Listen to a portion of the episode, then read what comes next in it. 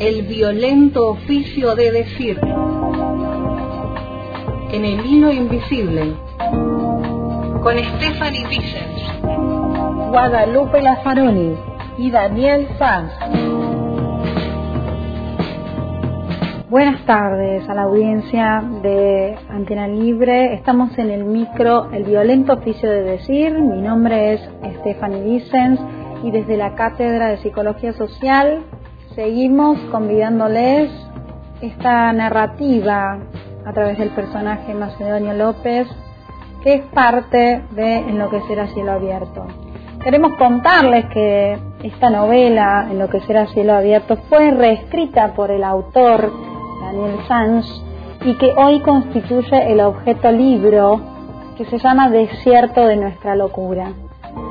En lo que van a escuchar eh, a continuación encontrarán relatos, partes de lo que fue reescritura en esta novela que acaba de salir eh, por editorial Griselda García y que está en, nuestras manos compartirles y hacerles llegar esta noticia para que ustedes puedan interiorizar y si les interesa el tema, que es parte de toda nuestra vida cotidiana, sobre la locura en Río Negro, pueden acceder a este libro a partir de escribirnos, ya sea buscarnos por Facebook, Daniel Sanz, Steffi Vicens, también tenemos el correo de Daniel, que es macedonio285 arroba gmail.com y también en mi teléfono 298 432 3230.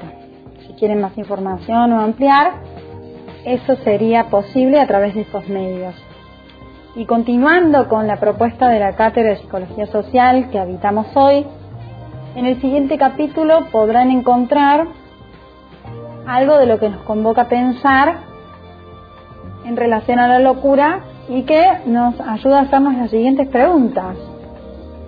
Si ustedes están escuchando como audiencia de esta radio, es porque son parte de mm, la población, que son parte de el pensar la salud mental en Río Negro aquí. Y entonces las preguntas que se nos puede ocurrir hacerles es, ¿qué es el sufrimiento mental? ¿Quiénes deben atenderlo? ¿Cómo debe tratarse? Encontramos en el capítulo 43 la historia de Camila, una de las hijas de Mariana de Río Viejo, que mata a cinco de sus siete hijos en un momento de mucho sufrimiento mental y dolor psíquico. Y ahora, en este capítulo, encontramos el discurso, el relato de Macarena, que en ese momento en donde el destrato de la salud mental termina en tragedia, parándonos desde su lugar, ella es alguien que perdió a sus hermanas, hermanos, hermanes, eh, a los 15 años, que, que encontramos este relato que fue escrito por el narrador Macedonio López y el autor Daniel Sanz, que creó ese personaje para poder contarnos estas historias y ayudarnos a pensar. Recuerden que pueden encontrar los capítulos en la página de Antena Libre, en el micro El violento oficio de decir. Les dejo escuchando entonces. Macedonio López, Enloquecer a cielo abierto, testimonial y novela.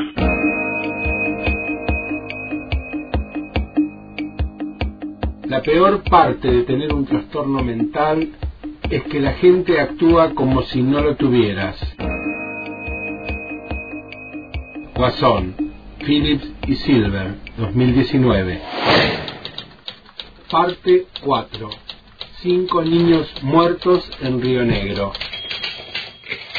Capítulo 44. Macarena.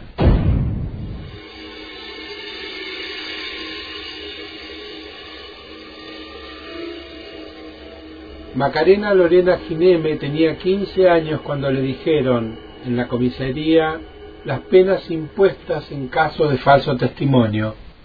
Eran las ocho de la tarde, hacían menos de diez horas de la tragedia, y declaró que, siendo aproximadamente las diez de la mañana, se encontraba en la casa de sus abuelos momentos en que llegó su hermana Camila llorando y nerviosa, diciéndole que había venido porque no sabía qué le pasaba a su mamá, porque quería hacerlos dormir a todos.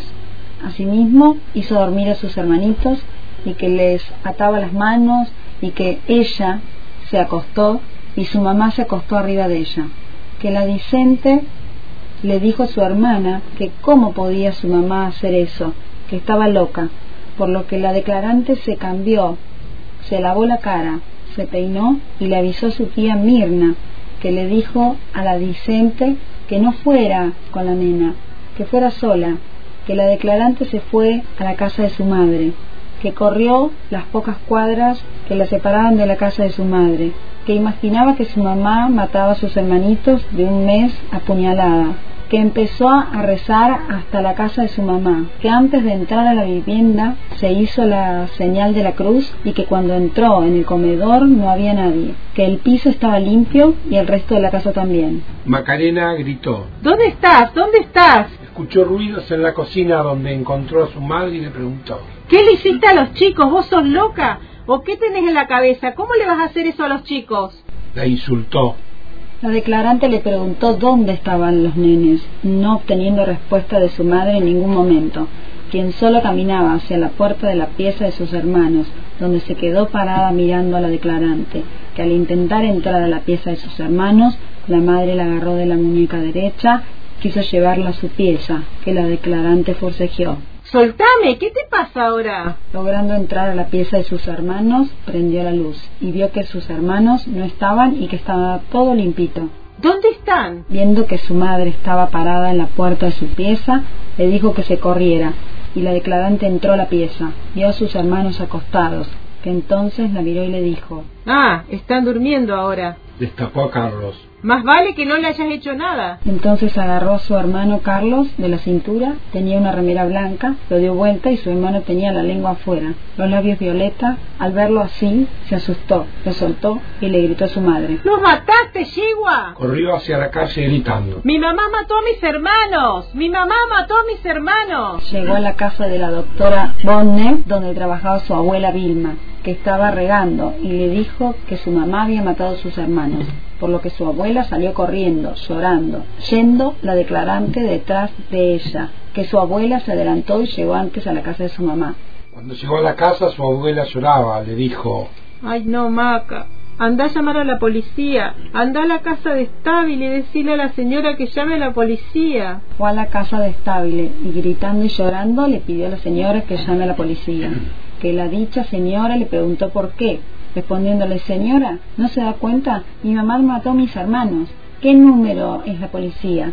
La declarante le dijo 101 y en eso se acordó de su abuela que estaba en la casa de su mamá, que volvió corriendo a la casa de su mamá y cuando llegó vio a su abuela que estaba afuera, quien le pidió nuevamente que llamara a la policía. Cuando volvió a casa de su madre se dio vuelta y vio que venía un policía en moto le dijo, ¿Cómo venís en moto? ¿No ves que mi mamá mató a mis cinco hermanos? ¿Cómo los vas a llevar? Que en esos momentos el policía agarró la radio y llamó móvil, móvil, y en eso llegó la camioneta de la policía. La declarante quedó mirando a los de la camioneta, les dijo que se apuraran, se bajaron y entraron a la casa, quedándose la declarante afuera y en eso les pidió que se llevaran a su mamá.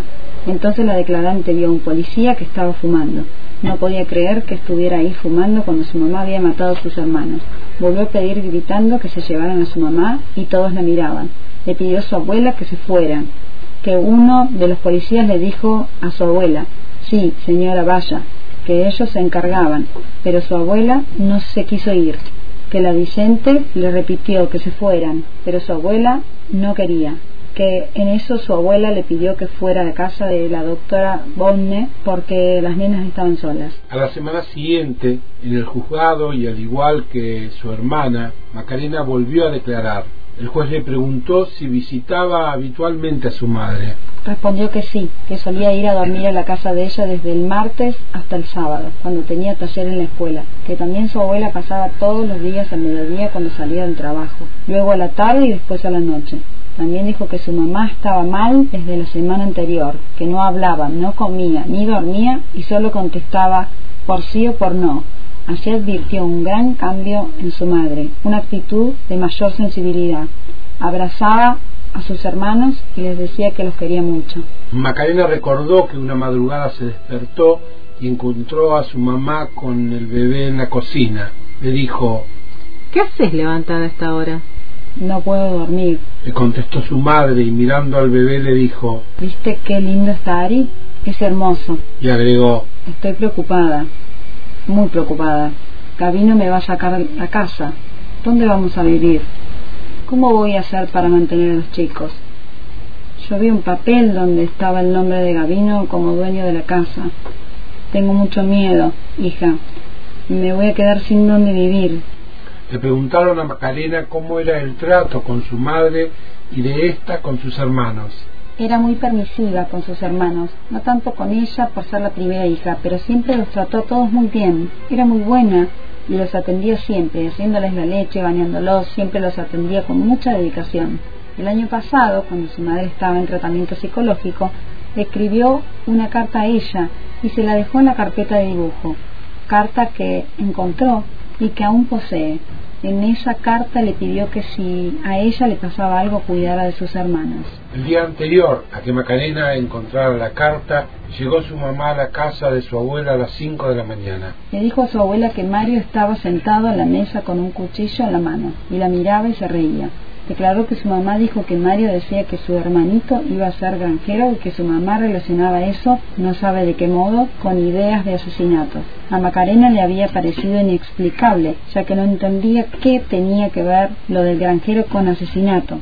Y a su vez todo eso relacionado con las ideas de su madre que motivaron el regreso de San Antonio a este, ya que ella dijo que allá la querían matar cree que esto ocurrió el año pasado, ya que cursaba el segundo año del colegio. Le preguntaron sobre la relación de su madre con Mario. Dijo que en San Antonio Este, en oportunidad de estar la Vicente allá, veía que discutían mucho porque su madre le decía que no trabajaba.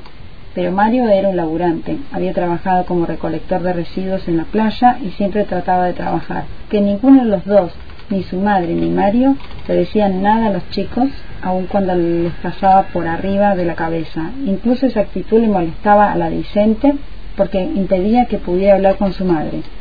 Agregó que Mario es muy callado, de reírse poco y no supo de ninguna situación de agresión física de Mario hacia su madre preguntado si puede dar más precisiones en relación a la conducta de su mamá en la semana anterior al hecho. Dijo que, por ejemplo, solía ver el programa de Tinelli por televisión y habitualmente se reía al verlo, pero que en la misma situación, en esos días, al ver el mismo programa, no se reía para nada.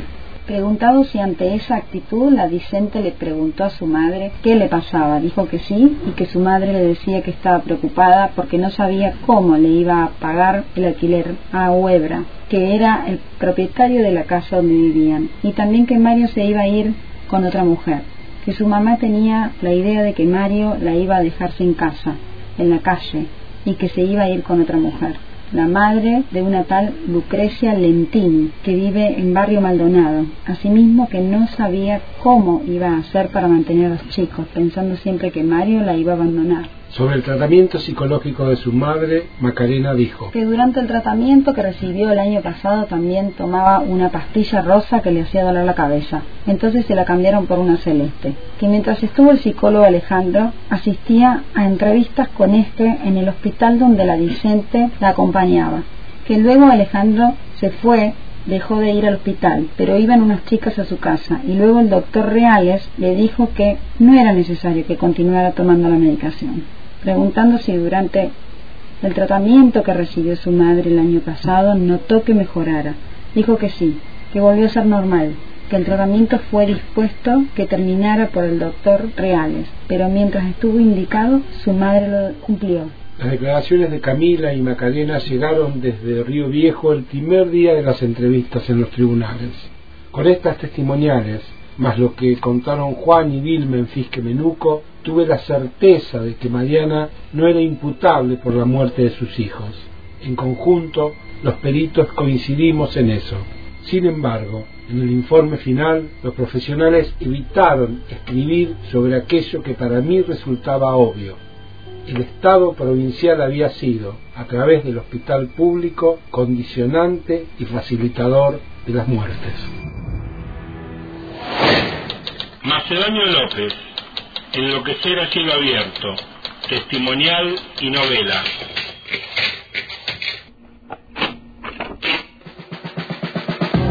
El violento oficio de decir. En el hilo invisible. Con Stephanie Vicens, Guadalupe Lazaroni y Daniel Sanz.